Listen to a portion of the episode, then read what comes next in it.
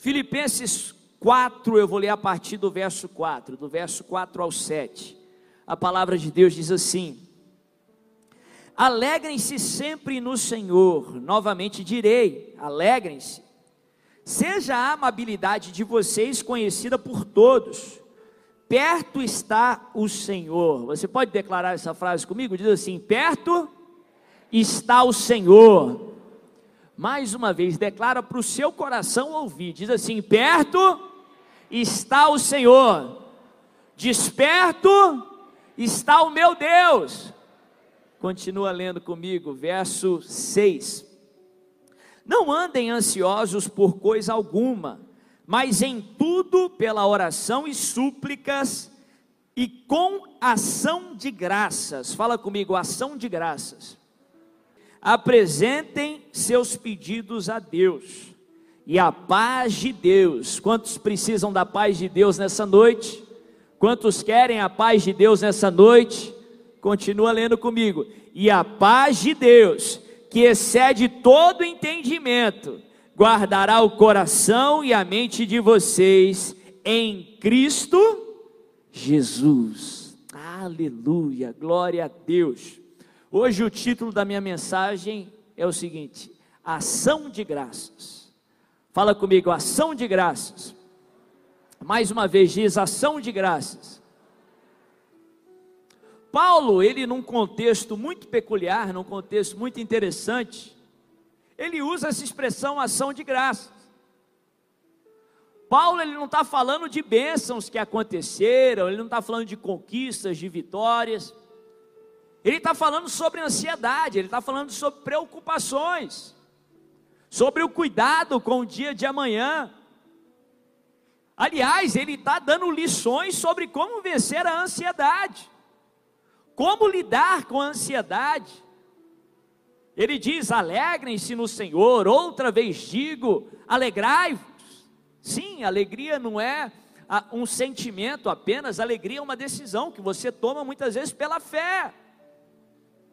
Você toma pela fé e os sentimentos acompanham o seu exercício de fé. Ele continua dizendo: seja a vossa moderação conhecida diante de todos os homens porque perto está o Senhor. Deus não é um Deus distante, Ele é um Deus de perto. Aí ele nos dá essa lição tremenda. Ele diz assim: Não andeis ansiosos, ou não andem ansiosos por coisa alguma.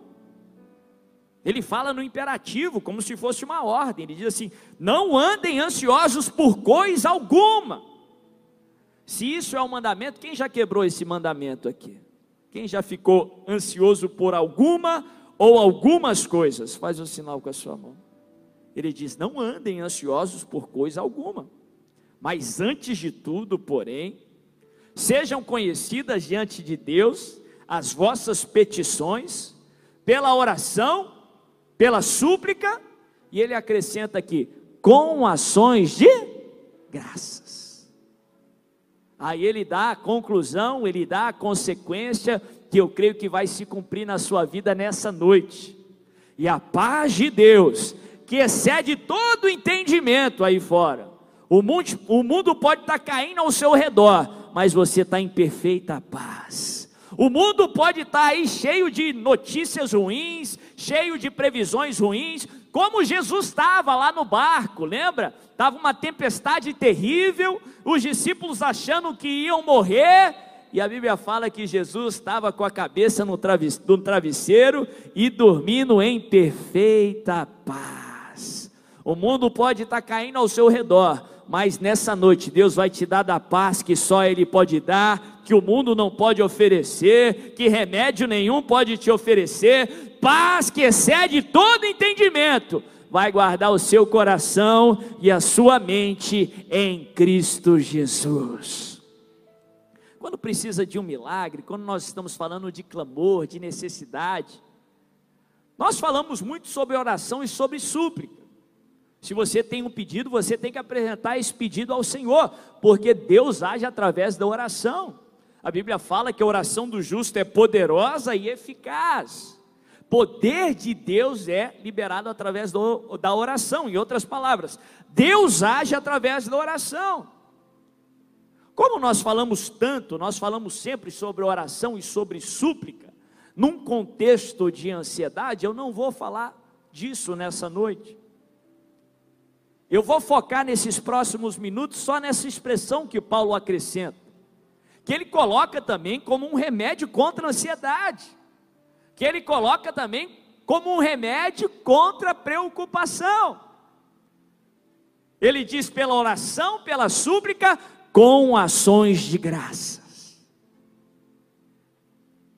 Porque no senso comum nós definimos gratidão como algo que é para ser exercido depois de uma bênção, depois de uma notícia ruim, muito atrelado a sentimentos. Se eu estou sentindo feliz, se eu estou sentindo grato, aí sim eu vou ser grato. Mas Paulo aqui vai na contramão desse senso comum. Ele fala sobre ações de graças antes da resposta chegar. Ele fala de ações de graça enquanto você está se sentindo ansioso, para que você combata a ansiedade e você não ande mais ansioso. Sim, a Bíblia nos ensina a ser gratos em todos os momentos. Gratidão não só agrada a Deus, porque é o alvo da nossa gratidão, mas gratidão é para o nosso próprio benefício. Gratidão é um remédio que combate a ansiedade, que combate as preocupações. Em outras palavras, gratidão te dá mais qualidade de vida. Gratidão te leva mais perto do propósito de Deus para a sua vida, de ter uma vida abundante, de ter uma vida plena. Gratidão não é uma opção para o cristão. Gratidão é fundamental para a vida cristã. Gratidão é fundamental para que você viva o propósito de Deus para a sua vida. Paulo nos ensina, lá no livro de Tessalonicenses, que nós não devemos ser gratos só ocasionalmente, que nós não devemos ser gratos só após receber uma bênção, não. Ele fala que nós devemos ser gratos em tudo. Ele diz: em tudo dai graças. Como se a gratidão fosse um estilo de vida, literalmente falando, apesar das circunstâncias. Presta bem atenção, ele não fala para que você seja grato por tudo. Deus não quer que você agradeça a Ele pelo sofrimento, pela dor, mas Ele quer que você seja grato em tudo em tudo dai graças. Você pode ser grato, você pode oferecer as suas ações de graças, apesar daquilo que você está passando, apesar das circunstâncias.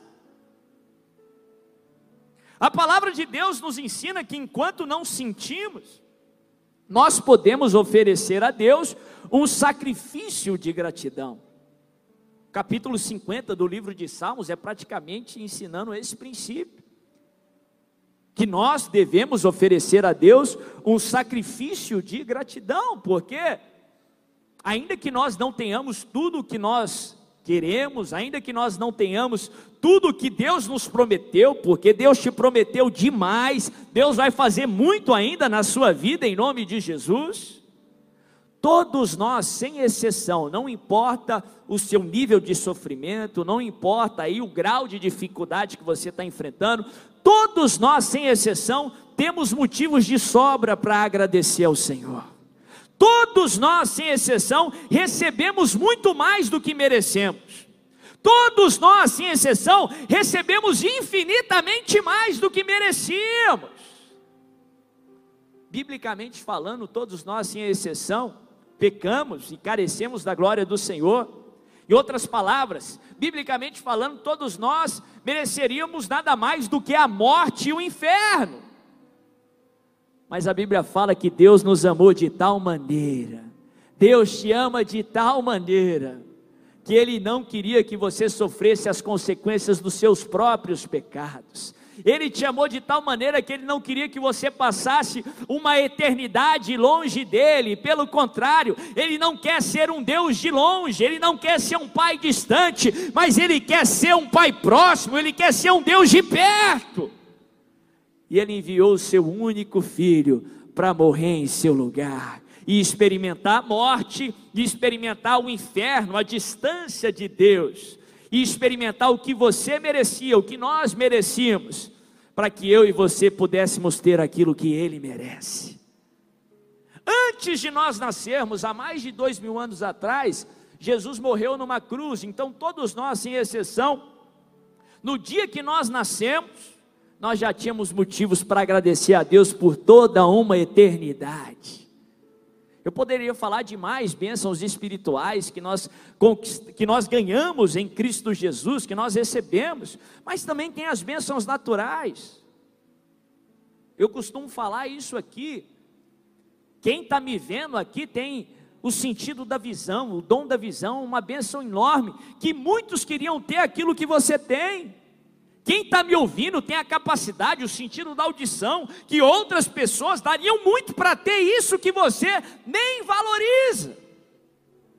Se você teve saúde para vir aqui presencialmente, você já está na frente de muita gente que está acamado no hospital, que não pode se comover sozinho, você que está me assistindo pela televisão, você tem essa tecnologia aí que hoje é comum, que hoje é desprezada, mas que muitos queriam ter aquilo que você tem. Todos nós, sem exceção, temos motivos para agradecer ao Senhor, então seja grato ao Senhor. A Bíblia fala que quem é fiel no pouco é fiel no muito. Quem não é grato, quem não faz o que é necessário com aquilo que considera pouco, com aquilo que ele despreza, jamais vai ser fiel no muito. Em outras palavras, se você não é grato por aquilo que Deus já fez, você não vai ser grato por aquilo que Deus vai fazer. Então pensa aí num raciocínio lógico, por que Deus vai te dar mais? Se você não vai ser grato por aquilo que ele te der. Agora, quando você é grato por aquilo que você considera pouco, quando você é grato por aquilo que Deus já fez, você abre o caminho para que Deus possa fazer infinitamente mais na sua vida, em nome de Jesus. A gratidão abençoa. A Bíblia fala que a gratidão precede multiplicação, gratidão precede milagres, gratidão não deve só suceder o milagre, mas ela precede também os milagres. Gratidão traz paz ao nosso coração.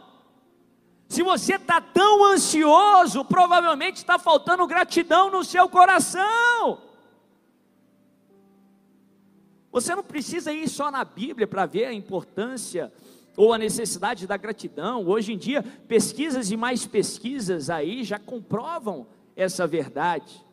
A pessoa grata, ela é mais produtiva. A gratidão libera aí neurotransmissores na sua química aí do seu organismo que te traz mais sensação de bem-estar, que te, te faz uma pessoa mais produtiva. A gratidão abençoa, a gratidão é para o seu bem. Por isso que você tem que ser grato ao Senhor. Agora presta bem atenção. A gratidão não é algo natural. A gratidão não é algo que, naturalmente falando, você vai expressar você vai exercer. Pelo contrário, o ser humano é naturalmente ingrato. A Bíblia fala que quando nós nascemos, nós recebemos uma natureza carnal, uma natureza ruim, aquilo que a Bíblia chama de carne, de velho homem, uma inclinação para o mal, e essa natureza é ruim, precisa ser mortificada, precisa nascer de novo e nascer do Espírito. A criança, quando ela nasce, por exemplo, ela não nasce grata, ela não nasce agradecendo o papai e a mamãe por tudo que acontece, agradecendo pelos brinquedos, agradecendo pelo cuidado. Não, para a criança, o pai e a mãe estão tá na obrigação de ser pai e mãe. Ela precisa aprender a ser grata. Gratidão é adquirido, não é algo nato, você não nasce grato. Você precisa se esforçar para ser grato. Quando você recebe uma grande bênção, aí é mais natural ser grato. E olha que tem muita gente, muitos de nós recebemos tantas bênçãos e não somos gratos assim tão naturalmente.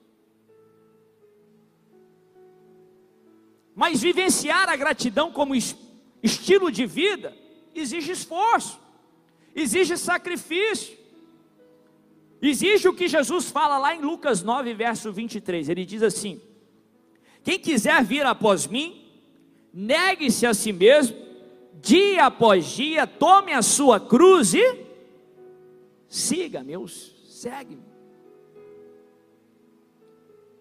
Para ser grato em tudo, em todas as circunstâncias, você tem que negar a si mesmo, a vontade carnal, aquilo que eu falei da natureza ruim. E você precisa se esforçar para ser grato. Ora, para você ser grato, primeiro você precisa reconhecer o que Deus fez. Para reconhecer o que Deus fez, você precisa se esforçar.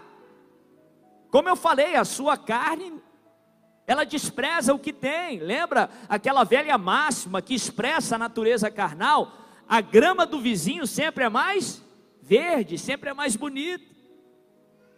Porque a natureza carnal, ela desvaloriza aquilo que temos, aquilo que você tem, e supervaloriza o que o outro tem, mas isso faz mal para você. Que você tenha ciência disso, como uma verdade que vai libertar aí os processos da sua mente, e você comece a reconhecer o que Deus fez na sua vida. Como Provérbios diz: reconheça o Senhor em todos os seus caminhos, que você possa se esforçar para fazer isso. E eu estou falando no meio de uma pandemia, no meio de um ano difícil. Mas mesmo no meio da pandemia, você tem motivos de sobra para agradecer milhões de pessoas, se eu não me engano, em todo mundo que já morreram por causa desse vírus maluco. E pela bondade e misericórdia do Senhor, você está vivo aqui nessa noite, recebendo da palavra de Deus. Que você possa se esforçar para reconhecer o que Deus fez. Reconheça o Senhor em todos os seus caminhos. Foi o Senhor que te trouxe até aqui. Reconheça o que Deus já fez, é o que eu falei, a mesma lógica.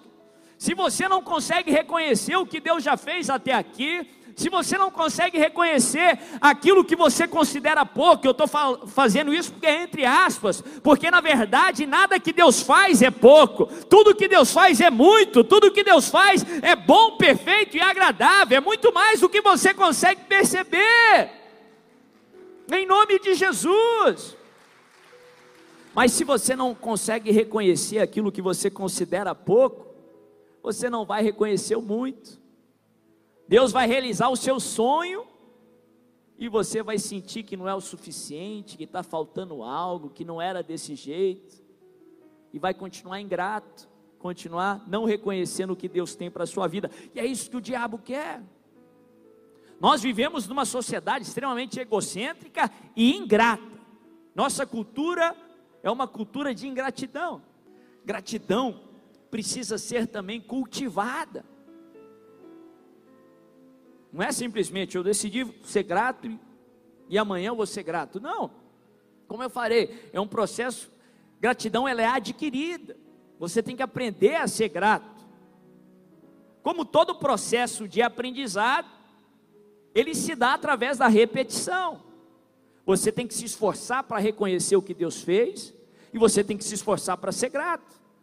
Amanhã, Jesus fala que nós devemos negar a si mesmo todos os dias. Amanhã, você vai ter que se esforçar de novo para reconhecer o que Deus fez e você vai ter que se esforçar de novo para ser grato. Depois de amanhã, você vai sentir ali o peso das pressões, a necessidade batendo na sua porta, o problema, você vai se sentir ingrato.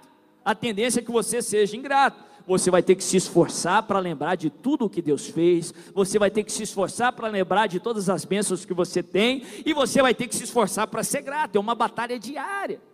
Pela repetição, você vai mortificando o velho homem, pela repetição, pela perseverança, você vai aprender a ser grato, você vai desenvolver um estilo de vida de gratidão em nome de Jesus.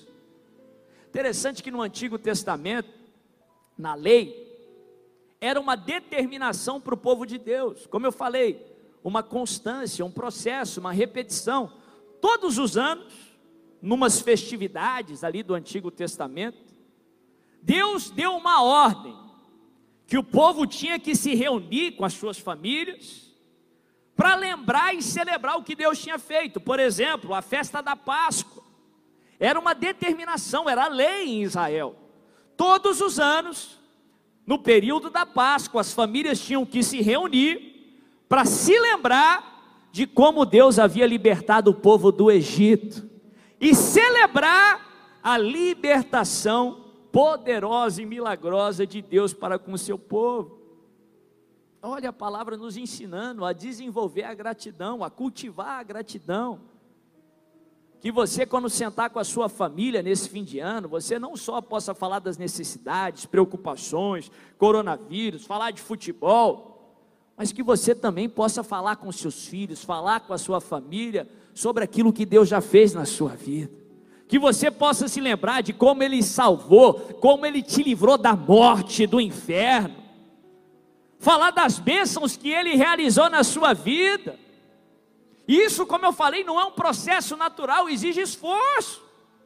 Mas quanto mais você faz, mais abençoado você é. Quanto mais você faz, mais negar a si mesmo você vai fazer, mais mortificar a sua carne e mais grato você vai ser em nome de Jesus.